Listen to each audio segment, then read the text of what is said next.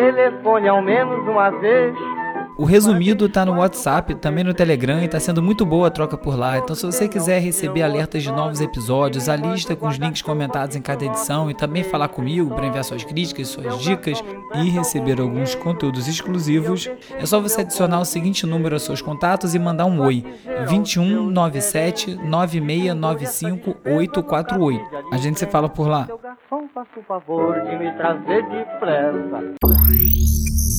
Resumido.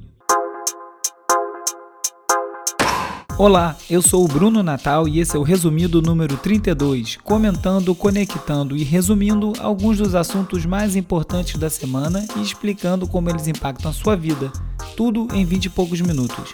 Nesse episódio do resumido, o poder da mobilização, discursos na ONU, clima pesado, ferramentas de fake news, blogueiragem, você é um produto, música de protesto, parasita, frango elétrico, castelo e muito mais. Vamos nessa, resumido. Mobilizações são uma maneira muito eficaz de se conseguir mudança numa sociedade. Agora, o quão eficaz elas são ainda não tinha sido medido. Em plena era da, dos dados, da análise numérica, isso não tinha sido ainda analisado dessa forma. E foi exatamente o que a cientista política de Harvard, Erica Chenoweth, fez num estudo. Ela analisou 323 manifestações violentas e não violentas, mobilizações pelo mundo, incluindo diretas já no Brasil e movimentos nas Filipinas, no Marrocos, na Tchecoslováquia, para chegar a alguns números.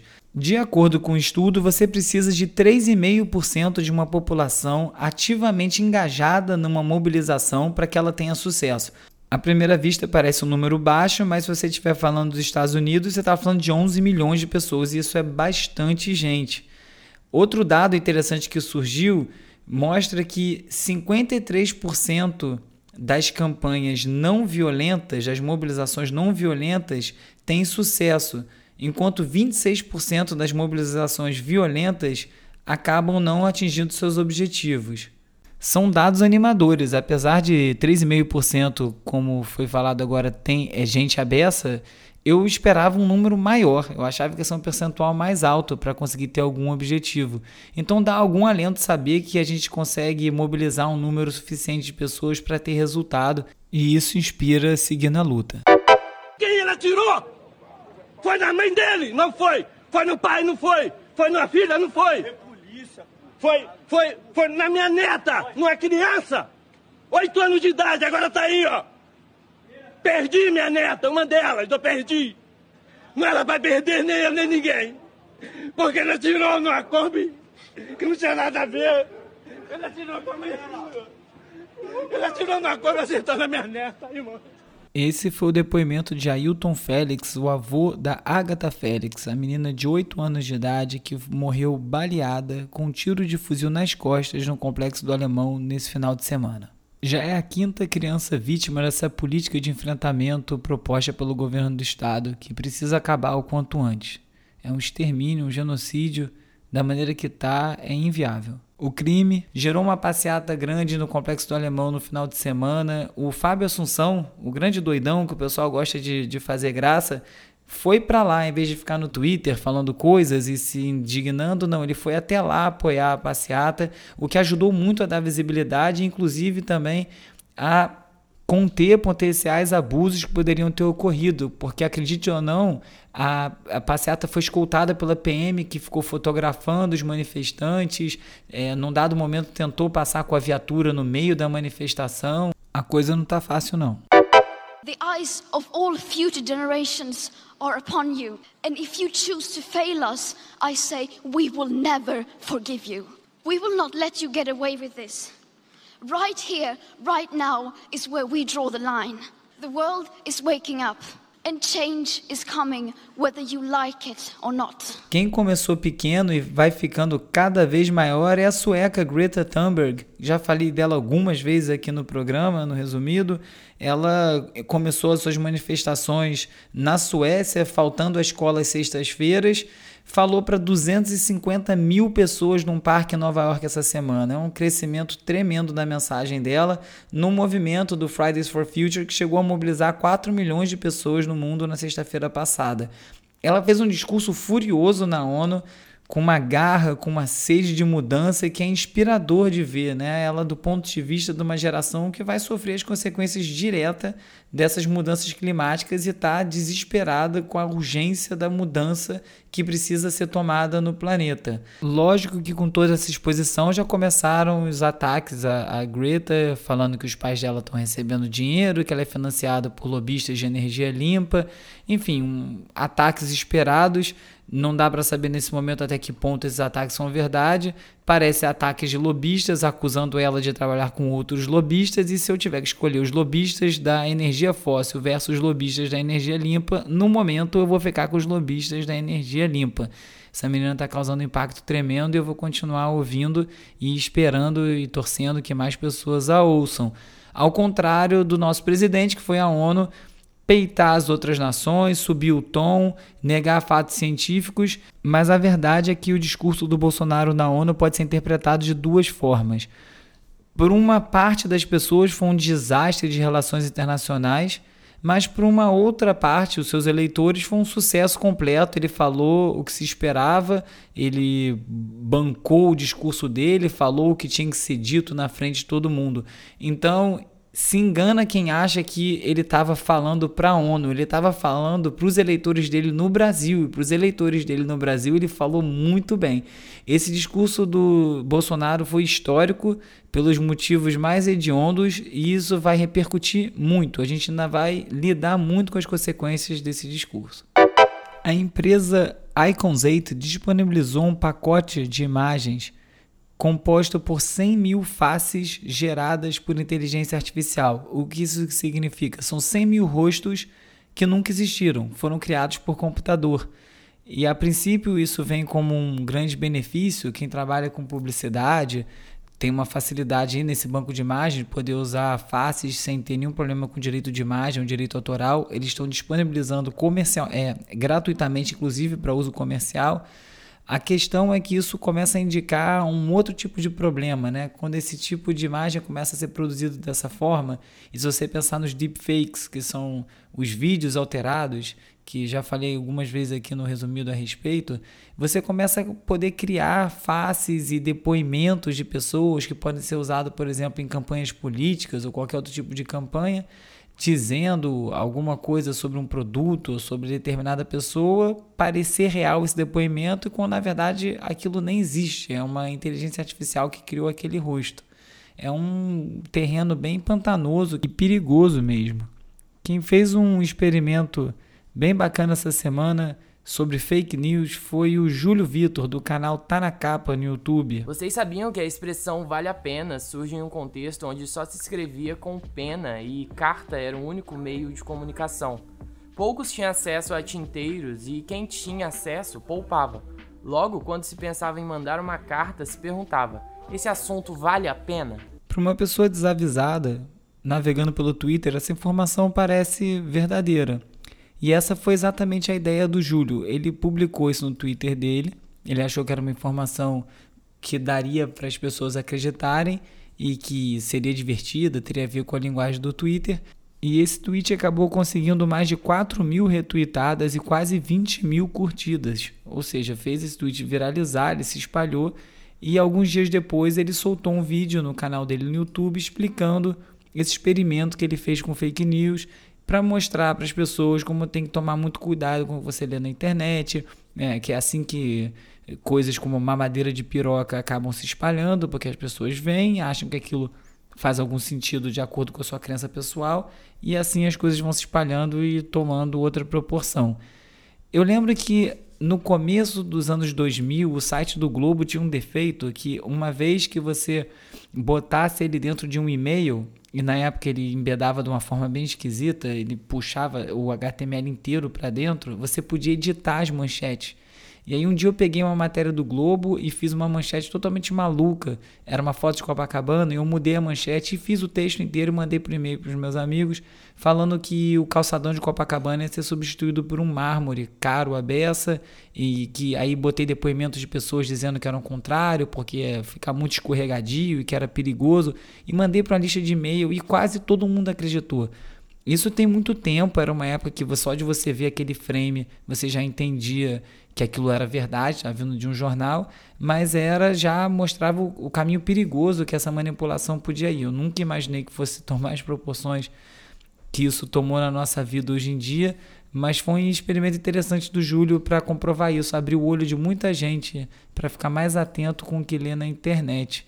Uma outra história que fala bastante do nosso comportamento online foi o da blogueira Virginia Fonseca, que inaugurou um serviço no Stories do Instagram dela. Ela tem um Stories com quase cinco, um Instagram com quase 5 milhões de seguidores e ela passou a cobrar um serviço de assinatura de R$14,90 para os seus seguidores assistirem os stories, aquele que é o Close Friends, né, amigos próximos, que são os stories que só quem o autor autoriza ver podem ver, mesmo que a conta seja aberta. E ela cobrou ali um serviço de assinatura. Você vê uma conversão se ela tem quase 5 milhões de seguidores, não precisa de muita gente para esse negócio dar dinheiro. E ela foi bem criticada, bastante gente falando que é absurdo, quem é que vai pagar para assistir um stories? Provavelmente o mesmo tipo de pessoa que paga para assistir Netflix, a questão da qualidade é gosto em muitos casos. E eu achei especialmente interessante o empreendedorismo e a forma que ela enxergou de monetizar o canal dela ali. Paga quem quer, se você não quiser pagar, você não paga. Mas mostra bastante de uma coisa que é central hoje em dia né, nesse mundo conectado das redes sociais que a gente vive, que é um modelo de negócio. Talvez se mais pessoas pagassem, tivessem dispostas a pagar pelo Twitter, pelo Facebook, pelo YouTube, essas plataformas não teriam ou não teriam sido construídas a partir da perspectiva da publicidade. E para essas plataformas todas serem de graça, você vira o produto. Isso já é uma frase que está bem falada hoje em dia, né? Então, se você está vendo alguma coisa de graça, recebendo, recebendo alguma coisa de graça, é porque o produto é você. No caso, você paga com seus dados. Uma das vozes mais ativas sobre esse assunto é o Jaron Lanier, que é um cientista de computação, um dos pioneiros da realidade virtual e autor do livro 10 argumentos para você deletar agora suas redes sociais. Um livro que eu recomendo muito, foi lançado no Brasil com esse nome em português que eu falei agora, e que fala bastante sobre isso, sobre esse modelo de negócio das empresas serem uma coisa totalmente nocivos para o usuário. A partir do momento que a preocupação da plataforma é como arrancar dinheiro através desses usuários, em vez de servi-los, né? quando está na verdade servindo anunciantes, etc., a equação fica totalmente cabeça para baixo. E aí o Jaron fez essa semana, foi lançado dentro do Privacy Project, que é um, um, o projeto privacidade do New York Times, que é muito bacana, tem o site que é ótimo, e tem os newsletters, a newsletter é de graça. O site do New York Times é, tem paywall, né? tem uma assinatura até relativamente barata, você pode pagar 4 dólares por mês durante um ano. E lá você pode ver uma série do J-Ron falando sobre como ele consertaria a internet. E aí ele tá em, são três episódios em vídeo que ele fala primeiro a, o, sobre o grande roubo de data, de dado feito por essas empresas. Depois ele explica como você deveria ser pago por, esse, por esses dados, pelo uso dos seus dados. E o terceiro episódio ele fala sobre o futuro da internet, como funcionaria o pagamento desses dados.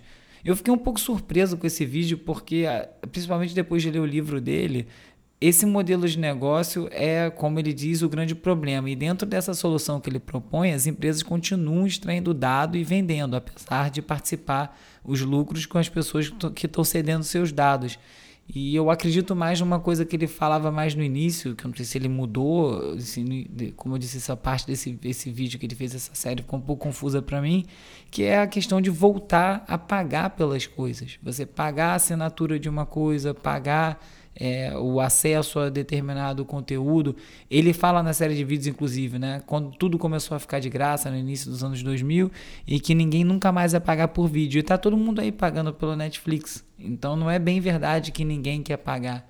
E um site que eu conheci essa semana chamado Tubi, T-U-B-I, que é um site, uma startup de vídeo, que está fazendo um modelo que é basicamente a volta da televisão dentro dos computadores, que são conteúdos, filmes, seriados. A qualidade do catálogo é bem ruim, pelo que eu consegui ver acessando aqui do Brasil, não sei como é nos Estados Unidos, porque tem anúncio, entra anúncio intrusivo antes e depois é, da, do, do filme, durante o filme, não tem como pular, como era a TV.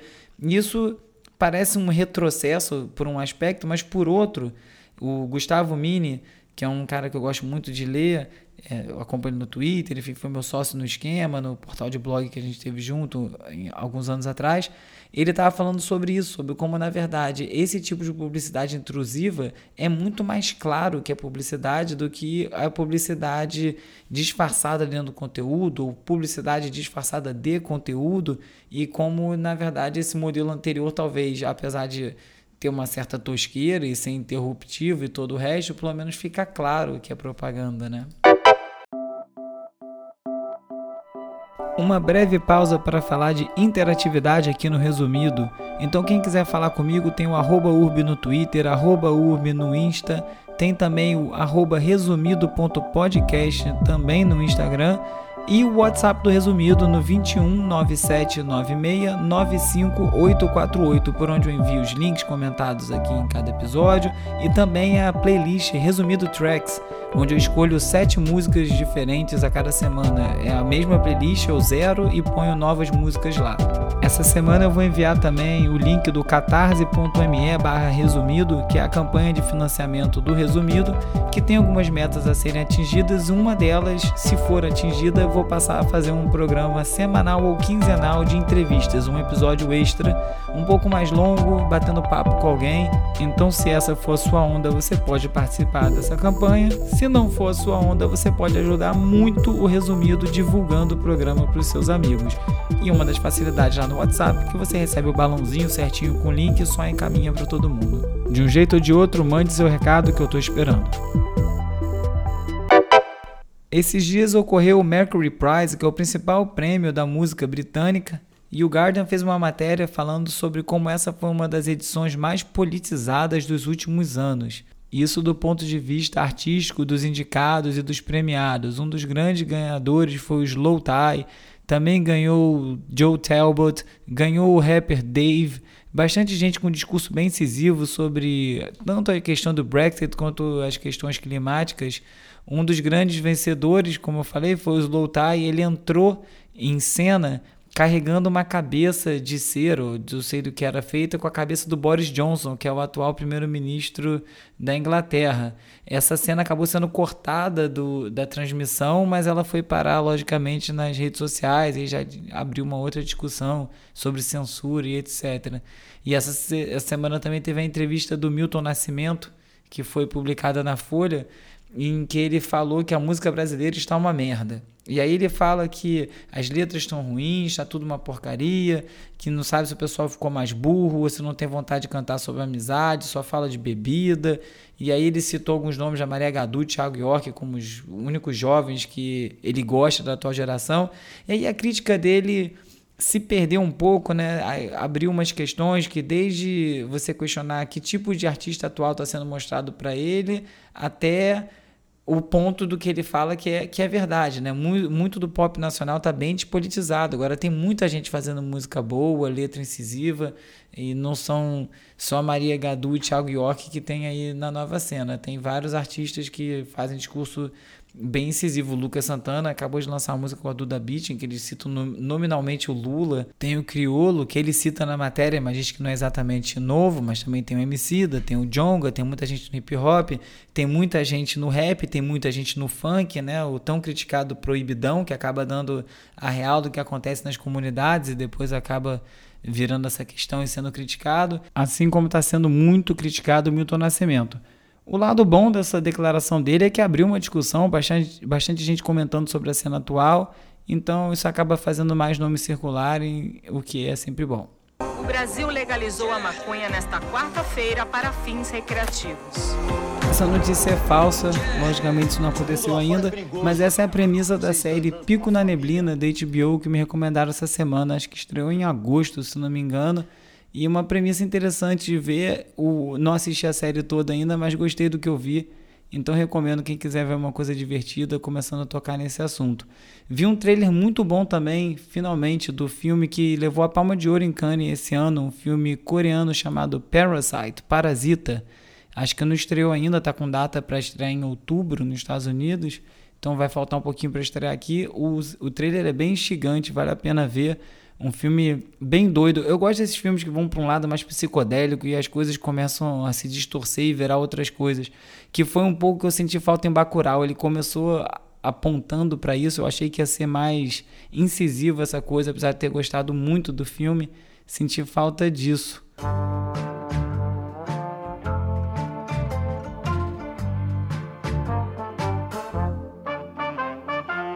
Devia ter ficado menos. Essa é Devia Ter Ficado Menos, da Ana Frango Elétrico, artista que eu fui conhecer me interessar assim que eu ouvi o nome. Não tem como você ouvir o nome dessa menina e não ficar curioso pelo som. Ela faz uma coisa bem diferente, mistura rock com samba, com jazz, umas letras muito doidas, uns arranjos diferentes, e só por isso eu já acho que vale a pena dar uma atenção para ela. E esse disco novo, é o segundo disco dela, é tá bem legal.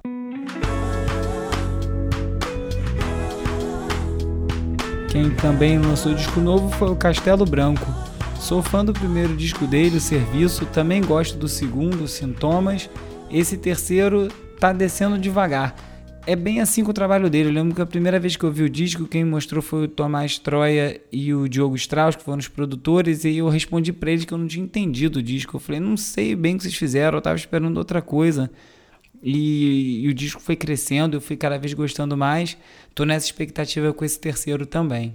Tem muita coisa boa sendo lançada todas as semanas, né? Eu falei esses dias no Twitter. Eu não estou muito feliz com esse formato de lançamentos em, em patacada toda sexta-feira, todo mundo saindo ao mesmo tempo. Gostava mais quando os discos saíam um pouco mais devagar, com espaçamento entre eles, dá tempo de absorver cada um. Hoje em dia, cada sexta sai trocentos discos que eu gostaria de ouvir, acaba que você ouve uma faixa, guarda para ouvir depois, mas depois chega mais 500 discos.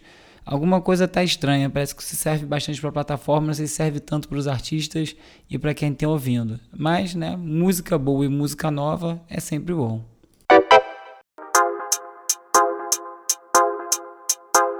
Eu sou o Bruno Natal, obrigado pela audiência. Se você gostou, espalha para os amigos e semana que vem tem mais Resumido.